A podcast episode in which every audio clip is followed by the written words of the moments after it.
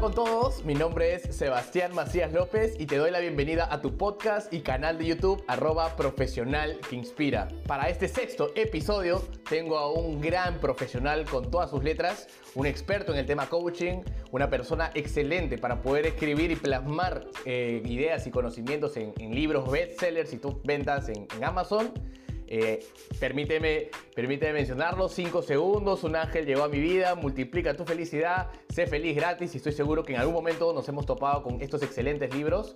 Eh, es parte también de BNI Global, una, una de las más grandes empresas de networking del mundo en la que se comparten ideas, conocimientos, se comparten contactos y estoy seguro que, que su historia va a poder inspirarte. Su nombre es Javier Benítez, lo tenemos desde España y pues es un gusto para nosotros poder contar con él, con su historia, con cómo empezó, qué carreras tomó y estoy seguro que todo el camino que él ha podido llevar va a poder inspirarte a poder seguir este camino laboral, poder inspirarte a poder retarte aún más de tus capacidades y descubrirte, que es lo más importante, que al final es lo que va a hacer que nos volvamos mejores profesionales.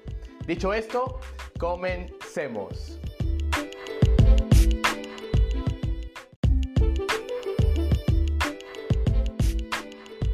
Javier, buenos días, ¿cómo estás? Buenos días, buenos días, un placer, un placer conversar contigo, Sebastián. Me encanta eh, cómo inspiras, la energía que, transmites y al final la comunicación es, energía. Así que nada, te felicito, de verdad. Muchísimas gracias, Javier. Antes que nada, preguntarte cómo te encuentras con todo este tema, eh, cómo estás tú, en dónde te encuentras. Bueno, la verdad que me encuentro, me encuentro bien. Ahora mismo estoy justo en, Perú. Ok. Pero, pero en fin, he estado en diferentes sitios ahora con la pandemia, se puede uno desplazar poco. Pero como decía un libro, uno, se puede ser, uno puede ser feliz en cualquier sitio del mundo, ¿no? Al final depende, depende mucho de, uno mismo, ¿no? Totalmente, totalmente. Pues bueno, eh, tu presencia en este podcast tiene el objetivo de poder eh, inspirar a muchos jóvenes. Me gustaría que las personas que no te conocen, eh, que, puedan saber quién es Javier, cómo empezaste, qué, cómo fueron tus primeras aproximaciones al tema educativo y luego profesional. Mm, bueno, muchas gracias. Mira, empezaré por el final, que es lo más interesante, ¿no? Eh, yo tengo un propósito de vida, que es enseñar a millones de personas a ser más felices. ¿Y por qué hago esto? Porque me encanta la felicidad y porque yo entiendo que la felicidad es algo que no se, no se enseña en las escuelas. Nos enseña entonces, vamos, por lo menos yo no tuve una asignatura que fuera felicidad. Y creo que es una cosa muy importante. Yo no enfoco la felicidad desde el punto de vista de vamos a sonreír todos, la vida es maravillosa, porque no, a veces no es así. Enfoco la felicidad desde el punto de vista de una decisión interior y un viaje, un viaje en el cual vamos aprendiendo. Entonces, un poco por responder a tu pregunta, no es que yo llegara a mi propósito cuando era tan joven, porque cuando yo era joven lo que yo quería era ganar dinero, mucho dinero. soy así de, simple, así de sencillo. Y, y, por eso, bueno, pues estudié economía, en fin, todas estas cosas que estaban ligadas al, al mundo de los negocios, ¿no? Después, bueno, trabajé en gran corporación mucho tiempo y al final lo que yo, quería, como te decía, era emprender. Eh, así que nada, decidí dejar el mundo corporativo, emprendí. Y lo cierto es que me fue bien a veces y otras veces no me fue bien. Esa, es la realidad. Entonces, lo que yo les quiero transmitir a los emprendedores es que no pasa nada, que a veces tienes fracaso. Y el fracaso sí existe, ¿eh? O sea, no es que alguien no, el fracaso no existe. Es, todo es un aprendizaje. Bueno, no es cierto eso. Todo es un aprendizaje, sí es cierto, pero el fracaso existe y duele mucho. Entonces yo yo también he fracasado como, como emprendedor. Pero dentro de ese, de ese viaje que te comentaba, lo cierto es que estaba muy enfocado en ganar mucho dinero y tal, lo cual no es malo, se lo digo directamente, a todo el mundo no es malo, ganar dinero es bueno porque puedes hacer muchas cosas, pero creo que no tiene que ser el foco principal. El foco principal es, como te digo, encontrar tu propósito, encontrar cosas que aporten valor y sobre todo que tengan sentido con lo que tú quieres ser. Y cuando tú haces eso y verdaderamente entregas valor, el dinero llega, acaba llegando. Quizá no tanto como tú quieres o no como tú quieres, pero el dinero no se busca, el dinero se atrae. Eso totalmente, es como, Totalmente.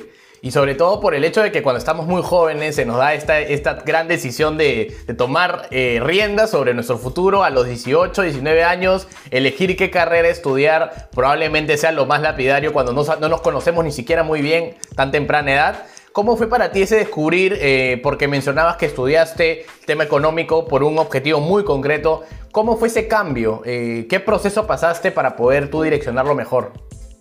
Claro, sí, muy buena pregunta. Mira, cuando, cuando yo estaba emprendiendo, como te digo, había habido proyectos que, me habían ido bien, pero ahí mi ego me estaba ganando. Ese es el tema. El ego muchas veces nos ciega y nos hace pensar que nuestra prepotencia en este mundo, nuestro ego, que podemos controlar todo, ¿no? Y esto no es cierto. Cuando tú tratas de imponer eh, tu solución al universo, a Dios, a lo que tú quieras, al final, pues te puedes estrellar, ¿no? Como me pasó a mí. Eh, entonces, ¿qué es lo que pasó? Cuando yo poco a poco me di cuenta de que, de que el fracaso existe y tal, pues simplemente lo tomé como como una señal, una señal, si quieres, una señal divina o una señal del universo, o simples señales de tu intuición que te das cuenta de que el camino no debe ir por ahí, ¿no? Entonces, eso se juntó, eso se juntó con algo que a mí me gustaba mucho, que era básicamente leer. Yo he leído muchísimo sobre libros de autoayuda, eh, yo medito desde que tenía 14 años, entonces fue una señal rotunda de que quizá mi vida debería enfocarla hacia otras cosas, ¿no? Como te digo, yo estudié económicas, estudié un máster en dirección de empresas, estudié Derecho, pero al final a mí lo que me gustaba era el tema de la autoayuda, de la felicidad. Cuando yo leía libros, decía, joder, estos autores tan buenos que son, me encantaría en algún momento yo escribir. Sí. Pero me daba miedo, porque a todo el ser humano le da miedo emprender algunas cosas nuevas.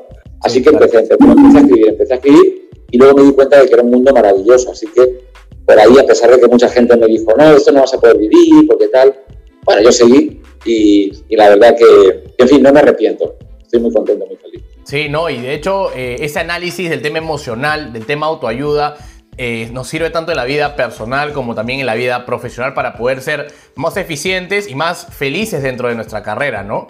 Este, a partir de ese punto, tú decidiste ya encaminar e, ese, ese mundo del, coaching, por así decirlo. Em, ¿Cómo fueron tus primeras aproximaciones a, ese mundo? Me gustaría saber porque al menos eh, aquí en Perú no conozco muchos profesionales que se dediquen íntegramente a eso, que hayan buscado directamente esa carrera. Entonces estoy seguro que nos escuchan muchos jóvenes que te tienen a ti como ejemplo y me gustaría que puedas explicarles cómo hiciste tú para poder lograr ese, ese, e, ese, ese hito, por así decirlo.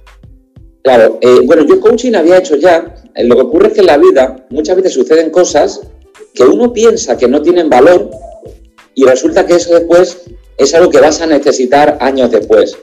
Me explico, o sea, el hecho de haber tenido un fracaso empresarial, el hecho, yo también di cursos de capacitación porque no te he contado que uno de los proyectos exitosos que, en los que yo participaba eh, era un proyecto de capacitación en el cual dábamos cursos, hacíamos coaching y todo esto, ¿no? Yo también había estado vinculado, como te comentaba, al mundo de recursos humanos en una gran corporación. Entonces, un poco cuando eso lo dejo porque me dedico a otros negocios, me acuerdo y digo, ah, parece que he perdido el tiempo. Ah, estuve tantos años en recursos humanos, hice coaching también hace años y ahora ya no lo hago, tal. Eh, y, un poco me desvié, me desvié, ¿no? Pero, pero, como te digo, la vida te va poniendo donde necesitas, no donde necesariamente te gusta. Hay veces que la vida te pone en sitios incómodos. Entonces, de ahí me, me di cuenta de que el tema de esto de escribir, la felicidad, el ser humano, las emociones, era algo que yo había hecho al principio de, mi carrera, me gustaba mucho, pero lo dejé porque yo quería hacer negocios más grandes, más de, del dinero. Entonces, rescaté todo aquello que yo había ido haciendo, que sabía, todas mis experiencias de vida, y las fui poniendo en valor pues, a, a mis libros, a mis coaching, capacitaciones. Entonces empecé poquito a poquito, como todo el mundo, pero de ahí uno te va llamando, después te llama otro, oye, me ha gustado mucho cómo has hecho esto, puedes tener una conferencia, oye, me ha gustado mucho este coaching, me ha gustado tal, y ahí vas, ya vas, vas creciendo, ¿no? Poco a poco. De todas maneras. Pero lo que te quiero transmitir es que, al final, en resumen, no, o sea, no es una pérdida de tiempo muchas de las cosas que has hecho, es un aprendizaje que después te pueden valer aunque tú no, no, no lo sepas. Te lo digo porque en esta pandemia evidentemente muchas personas han tenido que salir de su trabajo, han emprendido muchas cosas que tenían pospuestas y esto ha obligado a que ellos desarrollen ciertas capacidades eh, y se enfrenten a ciertas adversidades que probablemente digan, ok, lo hago porque o, me sacaron del trabajo o decidí salir por voluntad propia, pero todo pasa por algo. Eh, de manera resumida, eh, todas las expectativas y todas las cosas que vamos realizando realmente a largo plazo uno se pone a pensar y dice, ok, por esto pasó tal cosa. Sí, sí, es así. O sea, lo que pasa es que a mí muchas veces me preguntan, o cuando te pasa algo en la vida que es incómodo, que no te gusta, o te despiden, o en fin, o tienes una ruptura sentimental, o, una decepción, eh, en fin, eh, con un socio, con, un cliente, alguien que te abandona, en fin, ese tipo de cosas que son incómodas, eh, uno puede preguntarse por qué. Tú dices, oye, ¿por qué me pasó esto? ¿Por qué a mí? ¿Por qué tal? Esto es injusto, no me lo merezco. Pero olvídense de esa pregunta, porque la, pregunta no es por qué, sino la pregunta inteligente es para qué. ¿Para qué me ha pasado esto? Y no, y no te preocupes porque no vas a saber la respuesta. Es muy probable que en ese momento no sepas la respuesta. cuando yo he tenido estos fracasos, he tenido eso, yo no sabía la respuesta. No es que yo tuviera la respuesta que dijera, ¿para qué me ha pasado esto? Ah, me ha pasado porque después voy a escribir, porque después voy a irme a Perú, porque después voy a no sé cuánto. No, eso no lo sabes. Es que también a primeras acción-reacción, ¿no? Me siento mal, me voy a sentir mal. Claro, pero lo, que tienes que hacer es no preguntarte el por qué, porque ahí te quedas en el victimismo, ¿vale? En el pasado, sino pregúntate el para qué. Y el para qué todavía no lo sabes porque probablemente sea una cuestión de futuro, pero ten un poquito de confianza, ten un poquito de confianza de que eso, pues quizá tenía que pasar o era parte de, otro plan mayor en el, que, en el que estamos, ¿no? Entonces, bueno, hay que saber también aceptar, hay que saber aceptar también las pérdidas. O sea, desde tus inicios, el tema de la economía, el tema también del derecho que te dedicaste, que puede leer, todo pasa por algo. O sea, nada es en vano y todo te da ese know-how de cómo abordar las cosas. Eh, me gustaría saber cómo es, cómo es que tú te sentiste una vez que ya decidiste dar ese paso cuando uno emprende. Me pasó con este podcast. Obviamente, atrás de muchos proyectos hay siempre muchas dudas, muchos qué pasa si, qué, qué pasa si no. Eh, ¿Cómo fue para ti lanzarte eh, y más que todo materializar todo este conocimiento en, libros que he tenido la oportunidad de leer y, son espectaculares? ¿Cómo, cómo eh, tú ya habías siempre despertado esta actividad por la, por, la escritura? ¿Cómo, ¿Cómo fue esos acercamientos un poco más concretos? Bueno, pues el, camino más largo de aquí a China pues comienza con un primer paso. Eso es lo que más le cuesta al ser humano. Si tú quieres, si tú quieres crear un podcast, no te quedes en la idea y no quieras hacer el super mega proyecto gigantesco y tal, porque esos son algunos de mis errores que yo he cometido de querer hacer proyectos grandísimos desde el principio y, eso es lo que me ha frustrado porque luego no, no, no, lo he conseguido, ¿no? Entonces, a mí me gusta siempre empezar poco a poco, decir, oye, ¿tú quieres escribir un libro? Empieza a escribir. ¿Cómo empiezas en Word? Oye, pero es que no sé, no importa, lo escribe. Luego ya veremos cómo lo ordenamos, luego ya veremos cómo tal, ok. Oye, ¿quieres hacer un podcast? Empieza. ¿Cómo lo hacemos? Oye, pues agarras y hablas con alguien que te puede hacer la entrevista, con otro que no sé qué, ya, ¿cómo? No va a ser probablemente el super podcast de televisión mundial de tal al principio, pero si tú aportas valor y esto, la vida o las circunstancias o el aprendizaje o las personas con las que hables o, o con quien te relaciones te irán haciendo pivotar poco a poco hacia donde quieres, eh, o mejor dicho, hacia, hacia donde se necesita, no hacia donde quieres eh, necesariamente, pero tú vas aprendiendo, oye, el podcast me doy cuenta de que este tipo de perfil de personas me aporta más, o este tipo de entrevista, este tipo de tal. Conmigo pasó igual, mira, los libros. Empecé escribiendo este primer libro que se llama Sé Feliz Gratis. Sí. Pues es un manual grande de felicidad. Tiene 310 páginas, un libro grande. Claro, al que le gusta la lectura está genial. Pero yo después me di cuenta, después saqué el segundo. El segundo tiene 210 em, páginas. Un poco menos. Claro, un poco menos. Entonces, yo me di cuenta de que la gente compraba libros, pero muchos no los leían. Era como, me encanta tener el libro para tenerlo ahí en la librería, para tenerlo ahí, adorno, un adorno muy, muy bueno, ¿no? En tu casa, tener un libro así, o dos, los que tú quieras, oye, adorna muy bien. Ahora que lo lea o no, bueno, ya veremos. Pero es que es muy grande, ¿no? La gente te pregunta, oye, pero ¿cuánto, cuánto tiene el libro de, número de páginas? Pues yo me he quedado así con Se lo pienso un poco, cuanto, más tenga, mejor, porque así es bueno. Pero bueno, ya, lo que me di cuenta es que la gente no leía tanto. Así que el siguiente formato que saqué, este libro, y este libro son libros finitos, chiquitos, de 60 páginas, muy a la vena, muy enfocado, con lecciones, para que la persona pueda escribir, para que pueda reflexionar, y estos son muy digeribles. Son muy digeribles, porque la persona lo lee como si fuera un documental de Netflix. Estos libros tardas en leerlo una hora, una hora y media, que es lo que dura un documental de Netflix, y estás aprendiendo toda una aventura y tal. Y me he dado cuenta de que ese formato pues es más exitoso de cara a la reflexión. Pero como te digo, solo voy aprendiendo por el camino.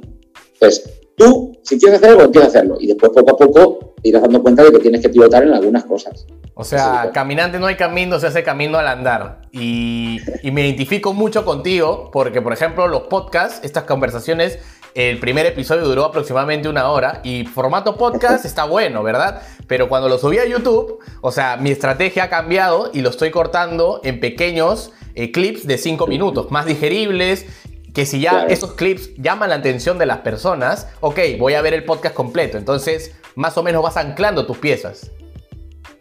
Sí, así es.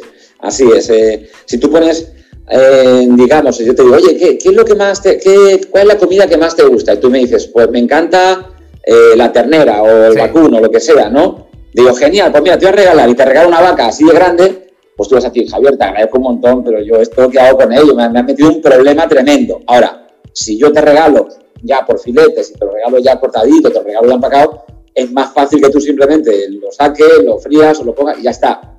Por eso las personas hoy día que no tienen tanto tiempo, que estamos todos corriendo, que todo esto, si le pones un podcast una hora y tal, la gente va a mirar y va a decir, ah, salvo que me encante, me encante, me encante, me encante, como el libro de no sé qué, que te encanta, no, no lo va a ver. Ahora, si se lo das en píldoras más, más esto, oye, lo puede ver y decir, oye, cinco minutos, y diez minutos, si me gusta, pues veo el otro y tal.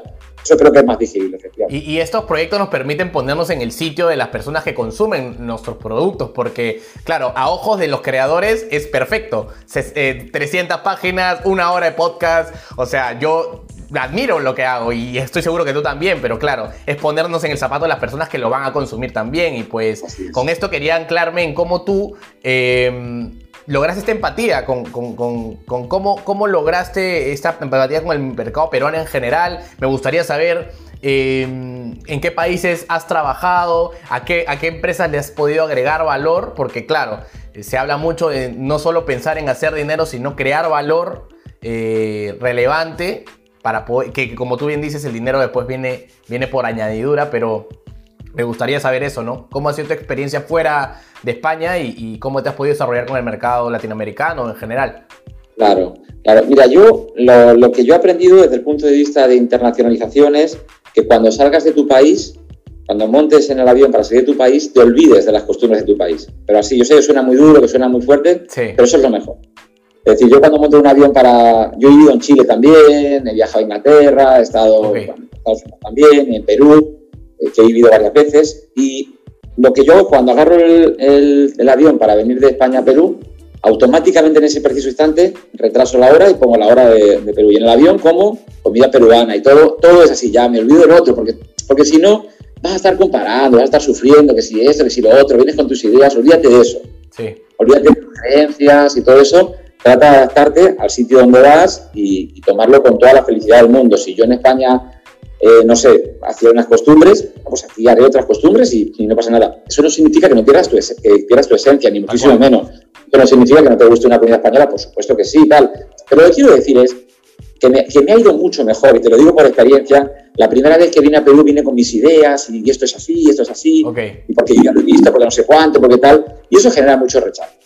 A las personas no se las convence por la razón, la razón está sobrevalorada, las personas las convencemos por el sentimiento, por el feeling, por la llegada, por la apertura, por otro tipo de cosas, ¿no? Entonces ya, las otras veces que ya venía a Perú me daba cuenta de que era mucho mejor así eh, conectar con las personas desde el entendimiento, desde la empatía, de entender por qué se hacen aquí las cosas de una manera, por qué de otra, más que juzgar. Juzgar no vale de nada. criticar menos, eso no vale para nada. sí, total. Así, abriéndome mentalmente, entendiendo a las personas y, y haciendo y pensando como, como las personas con, la, con, las que estoy. Puedo tener mis ideales, puedo tener tal y esto, pero siempre con mucho, con mucho respeto y mucha flexibilidad y aprendiendo, aprendiendo. Yo tengo una frase que es, soy un aprendiz y quiero seguir siendo un aprendiz, porque el día que piense que sé mucho de algo, dejaré de aprender. Así que si voy a Perú, pues aprendo un montón aquí. Si voy a Chile, aprendo un montón. Y si me voy a Alaska, pues aprenderé un montón de, en Alaska, cómo vivir con el hielo, es así. Justamente tuve la oportunidad de conversar con Yamili Bonilla, que es de, del Marriott Panamá Marketing, y me comentaba, ¿no? De que para uno crecer siempre hay que tener la mentalidad un poco más permeable, más abierta y, dispuesto a poder adherirnos a nuevas cosas que, como tú bien dices, no es que vayan a cambiar nuestra forma de ser, sino que nos enriquece en poder entender a las personas. Este. ¿Qué, podrías, ¿Qué podrías tú decir de, todo este trabajo que has realizado aquí en Perú? Actualmente eh, veo que estás trabajando en la Universidad del Pacífico en, estos cursos de negociación. Em, ¿cómo, ¿cómo, ha sido para ti este, este, este reto de poder em, enseñar esta riqueza y esta información tan relevante como es la negociación en general, que prácticamente lo hacemos todo el día, a cada rato, desde que, nos, desde que nacemos hasta que nos hasta que nos vamos de aquí, ¿cómo, cómo ha sido para ti eh, estos, estos cursos y estos acercamientos académicos? Claro, yo ya había dictado estos cursos en España, ya tenía experiencia, eh, pero bueno, se dio una oportunidad en la Universidad del Pacífico, en la UTP también, y la verdad que me acogieron muy bien. O sea, yo he estado encantado por las dos universidades, eh, las personas ahí han sido maravillosas conmigo, y como todo, como te decía, empecé poquito, poquito, poquito. O sea, simplemente un día me llamaron, oye, ¿Quieres dar un, ya me conocían un poquito, alguna persona, ¿quieres dar un curso de tal, así? Bueno, ¿vale? Hoy tienes que hacer la prueba para entrar aquí, la prueba magistral, perfecto, o sea, pasé todas las, cosas que había que pasar. Di el primer curso y salió bien, esa es la, realidad, o sea, como te he contado antes, ha habido cosas en mi vida que no me han salido bien, sí. lo reconozco y, y he tenido muchos errores, pero este salió bien. ¿Por qué salió bien? Creo yo, creo yo, que no es porque yo sepa más ni, ni nada de eso, sino porque yo esta parte la hago con mucha pasión, con mucha dedicación, la hago con entusiasmo, la hago porque forma parte de mi propósito, enseñar negociación, habilidades, forma parte, como te decía, de la felicidad. Cuando alguien puede negociar mejor, puede comunicar mejor, pues es, va creciendo como persona, ¿no? Entonces yo mis clases las hago con mucho entusiasmo, con mucho propósito, todo esto, ¿no? Y creo que eso es algo que ha gustado mucho, ¿no? Entonces a partir de ahí, me empezaron a llamar y me han llamado muchísimo y hoy día, pues la verdad que ando bastante ocupado con ese tema, así que nada, feliz. Me encanta que tengas muchas facetas en general como, como docente, en general cuando uno da la vuelta al aprendizaje y termina llevándoselo a nuevas personas, es, es, es la manera. Eh, pero para las personas que, que, los profesionales jóvenes que ven en ti, que leen tus libros, eh, ¿qué skills consideras necesarios que, que, un profesional debería tener para poder dedicarse a todo este ámbito y este rubro en el que tú estás? Claro, mira, en primer lugar, claro, cuando tú me dices, es que tú te dedicas a muchas cosas y tal, en realidad, mira, el propósito debe ser uno. El propósito sí. en la vida cambia poco. Cambia poco. Es a lo que tú apuntas y eso es tu razón de ser. En mi caso, mi propósito es enseñar a millones de personas a ser más felices. Y luego el cómo, ese puede cambiar, por supuesto. Va a cambiar en la medida en que eh, la tecnología va cambiando, va, va, va, eso. Si mañana aparece una tecnología en la cual yo me puedo teletransportar a tal sitio, claro. para eso la tomaré. Ahora con el tema virtual, pues la he tomado. Antes era presencial. Es decir, lo que, lo que yo les quiero decir a los jóvenes es, tú ten un propósito y luego el cómo, da igual, o sea, el cómo ya veremos. Yo, ¿cómo, llego a, cómo, hago, cómo soy capaz de intentar cumplir mi propósito? Mi propósito, acuérdate, es enseñar a millones de personas a ser más felices. Perfecto. ¿Para eso qué haces? Pues hacer muchas cosas. Por ejemplo, los libros. Pues escribo, ¿de acuerdo? Y las personas que leen mis libros, pues creo yo que les estoy ayudando a ser más felices. Esa es una. Coaching. Pues hago coaching y eso es, digamos, una ayuda personalizada. ¿Para qué? ¿Para que las personas sufran? No, para que las personas se encuentren su mejor camino, ayuda a solucionar problemas, conseguir objetivos, tal. Esa es otra. Las clases, pues las clases igual, ya sea en la universidad, sean empresas y todo esto, también ayuda a, generar y, a conseguir mi propósito. Y luego conferencias, charlas, todo eso, al final, insisto, el cómo puede ir cambiando, el cómo pueden ser diferentes maneras, pero todo apunta a un propósito. Porque cuando haces eso, no te desenfocas. El problema muchas veces que yo he tenido es que por ganar dinero, por ganar plata, he estado en mil cosas pero que no, no, no, no tenían sentido con, con, un propósito. ¿De acuerdo? Entonces ibas dando vueltas. Importante siempre tener propósito y a partir de ahí ves el cómo. Y el cómo sí puede ir cambiando a medida que tú vas evolucionando, a medida que las tecnologías, los medios, las circunstancias te lo van permitiendo. Claro, o sea, hablamos de anclar ciertas acciones que generen fuentes de ingreso, pero que estén muy ligadas a nuestra pasión, a nuestro objetivo y sentirnos llenos al realizarlas, ¿no? O sea, alguien que tal vez no le guste enseñar, probablemente si está enseñando, no se va a sentir igual de lleno que alguien que le nazca por los poros, o sea... Y no lo va a hacer bien. Y entonces, como no lo va a hacer bien, se va a notar. Y como se va a notar, pues al final las calificaciones van a ser menores. Y como van a ser menores, pues la universidad ya no te va a llamar y tal. Pues es mejor que dediques a una cosa que te guste más, aunque al principio te dé menos. Quería, quería, quería, ya hablar uno de esos últimos temas, el tema de la marca personal. Eh, considero que tú tienes una muy buena marca personal, muy bien trabajada. Eh, a partir de esta pandemia, muchas más personas han visto lo relevante de trabajar una marca personal a fin de que muchas empresas puedan conocer sus habilidades, puedan conocer eh, su, toda su historia en general. ¿Qué le recomendarías a aquellas personas que quieren empezar a, a a poder potenciar su marca personal en general y poder verse más atractivos ante los ojos de los headhunters, de las áreas de recursos humanos en general. Claro.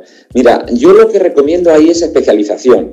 Es decir, ¿qué pasa? Que si tú llegas y dices, soy coach, vale, pero coach hay 10 millones, sí. o sea, hay, por ahí tal, o soy tal, vale, pero ¿cuánto, ¿cuántos hay de esto? Entonces yo, especialízate de acuerdo al propósito que tengas. Si tu propósito es, quiero eh, no sé, lo que, lo que tú quieras. Yo, por ejemplo, soy coach, pero soy especializado en el tema de la felicidad. ¿De acuerdo? Entonces, toda mi marca personal, que no sé si está bien o está mal, yo no lo sé, pero está muy enfocada en el tema de la felicidad. ¿Por qué?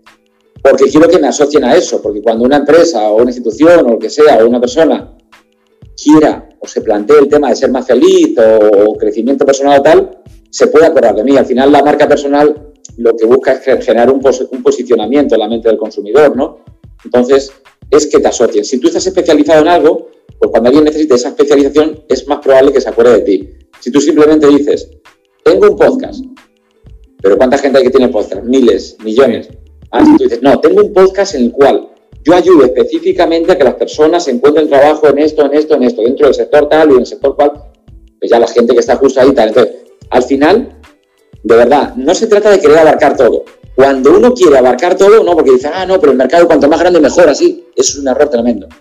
Tremendo error. Tremendo error. ¿Sí?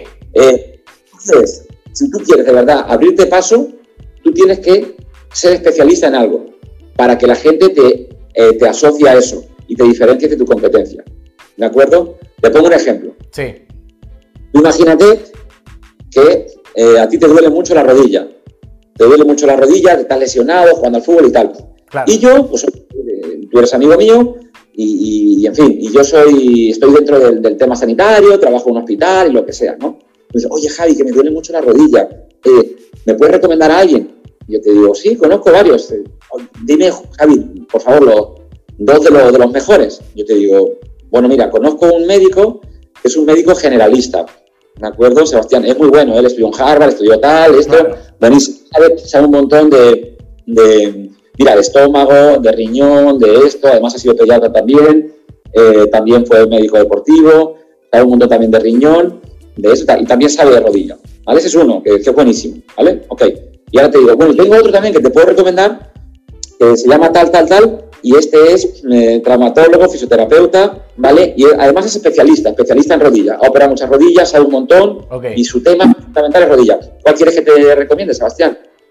¿Qué me vas a decir? El de rodilla, evidentemente, porque el, de rodilla. el problema puntual es el que tengo de rodilla. Claro, pues ese es el tema. La gente tiene dolores y, y, necesidades concretas, entonces al final vas a ese. Entonces, cuando tú dices, no, es que yo soy médico, que yo abarco todo, no, es que yo soy, que yo me dedico a, a todo Está bien, sí, sí está bien y, lo, puedes hacer, no digo que no, no digo que no, y es fantástico, pero a la hora de centrarte en atraer clientes, en la medida en que tú demuestres que tú eres especialista en algo y tal, te vas a poder diferenciar un poco más de la competencia. A eso ¿Y, ¿Y, qué opinas de las personas que al pensar en estas especializaciones sienten que se van a encasillar en algo y que probablemente no vayan a crecer en general, porque existen? Vale, te lo digo.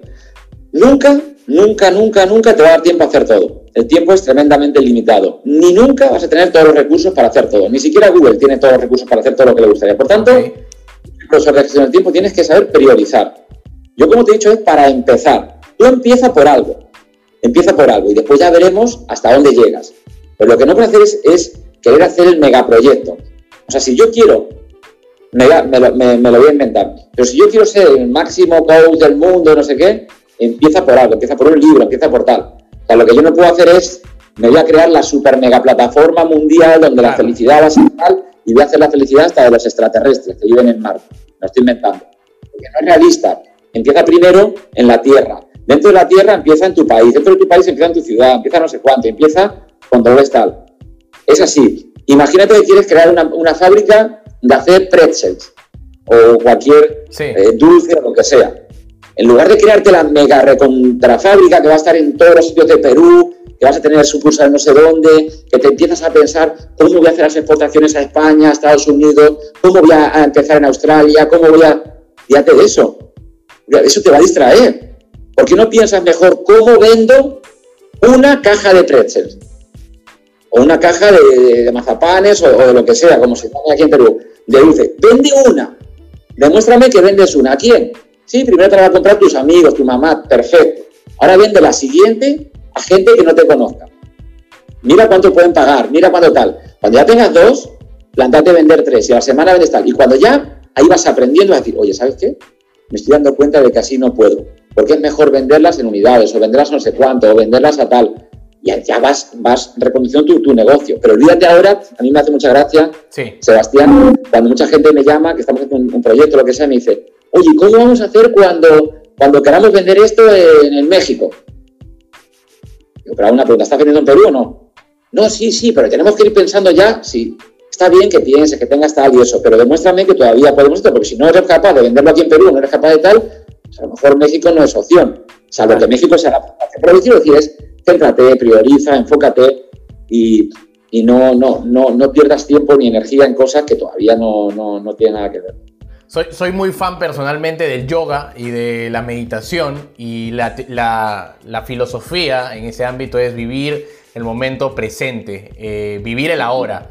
Em, y claro, ese desgaste de lo que va a pasar, de lo que pasó, de lo que va a pasar y, y, mi negocio, dónde va a llegar, cómo voy a hacer, probablemente el Sebastián de ese futuro esté preparado para poder saberlo. Pero el Sebastián de la hora tiene que trabajar de manera constante en lo que está haciendo. El ejemplo de Pretzel me parece, me parece muy bueno y sobre todo siento que va a ayudar a muchas personas que, claro, han, visto en esta pandemia la necesidad de poder emprender un negocio y sobre todo eh, tener esa necesidad de poder generar ingresos, pero claro, de manera consciente y de manera madura. Este, me gustaría ya con todo esto que hemos conversado, eh, Javier, y con toda la experiencia que tienes, con todo lo que hemos podido conversar sobre todo lo que has pasado, eh, si tuvieras al Javier de 18 años frente a ti, em, ¿qué cosa le dirías? Eh, ese Javier que tal vez tenía ese mindset de, volver más rentable todas las cosas y acciones que tendría. Si lo tuvieras al frente con toda la experiencia que ya tienes, con todas las personas que has conversado, con todas las empresas a las que has tratado de asesorar y ayudar mucho, ¿qué cosa le dirías? Nada, le diría que le quiero mucho y que, que el amor es la energía más profunda. Yo sé que suena, suena un poco así raro, pero así. ¿Por qué? ¿Por qué digo esto? Porque no se trata, o sea, no se trata de, arrepentirme ahora del pasado. Claro, yo podría darte una, respuesta mucho más, mm, mucho más estratégica, decir, bueno, haber aprendido de esto, haber aprendido de lo otro, haber medicado la felicidad antes, haber aprendido antes. No, las cosas suceden por algo, para algo y ya está. Entonces, a lo que voy es que nosotros tenemos que tener compasión por uno mismo, perdonarnos y saber que hemos cometido errores. Entonces ese Javier de 18 años pues habrá cometido errores como lo seguiré cometiendo y hay que darle amor, amor, cariño y eh, que se sienta bien, ¿no? Cuando una persona se siente, se siente bien, se siente querida, el amor para mí es lo que mueve, lo que mueve todo. Entonces siempre compasión y no estar eh, y perdonarnos, perdonarnos por las cosas, por los errores que hemos cometido y ya está, nada más. El amor es lo que, lo que el ser humano necesita para, para seguir adelante. Así que le daría mucho amor, mucha energía y ningún problema si nos hemos equivocado o si creemos que no pasa nada. No pasa nada. Me, parece excelente y ese, ese análisis de retrospectiva a nuestro yo tan ambicioso que puede ser tan joven es, es vital para poder seguir adelante en nuestro presente. Em, yo, Javier, estoy muy feliz de que hayas podido estar en este podcast, que hayas podido hacer un espacio en tu agenda para poder hablarle directamente a los jóvenes que, que probablemente necesiten de escucharte. Me gustaría que puedan saber más de tu perfil, eh, dónde pueden encontrarte, tal vez en, en LinkedIn, eh, cómo, cómo te encuentras en estas redes en las que más o menos se conversan todos estos temas. Bueno, gracias, muy amable. Pues nada, en LinkedIn. Yo sobre todo publico mucho en LinkedIn y, bueno, es una red social profesional que, creo que es muy buena para estar en contacto. Así que en LinkedIn me pueden buscar por Javier Benítez, por Javier Benítez Campos, no sé cómo estoy. Ahí si quieres lo publicas tú, Sebastián, ahí y, ya está. Y en Amazon me pueden buscar también. En Amazon, Javier Benítez Campos y tal, y ahí también están mis libros. Y bueno, pues, pues ahí, ahí, ahí me pueden ver y podemos seguir en contacto. Yo personalmente quería agradecer a mi hermana que va a escuchar este podcast. Es la persona que me ha podido conectar con tu perfil, ha podido aprender mucho de ti. Ariana Macías, muchísimas gracias. Estudia Derecho en la Universidad de Lima y estoy seguro que este podcast va a poder ayudar a todos sus amigos, a todos sus colegas a poder seguir adelante con su vida profesional. Dicho esto, doy por terminado el episodio número 6 de Profesional que Inspira. Estoy muy contento de haber tenido a Javier y estoy convencido que escuchar este podcast y todos los consejos y palabras que nos ha podido dedicar va a inspirarte a ser mejor persona y profesional. Te mando un abrazo. Hasta luego. Chao, chao. Muchas gracias. Un placer.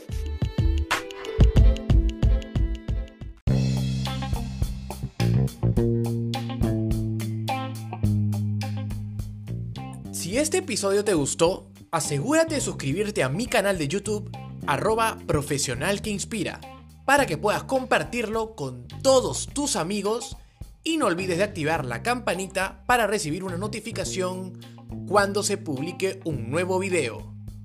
Muchísimas gracias por escuchar este episodio y espero haberte contagiado esa inspiración que siempre necesitamos para recargar energías y seguir logrando todos nuestros objetivos.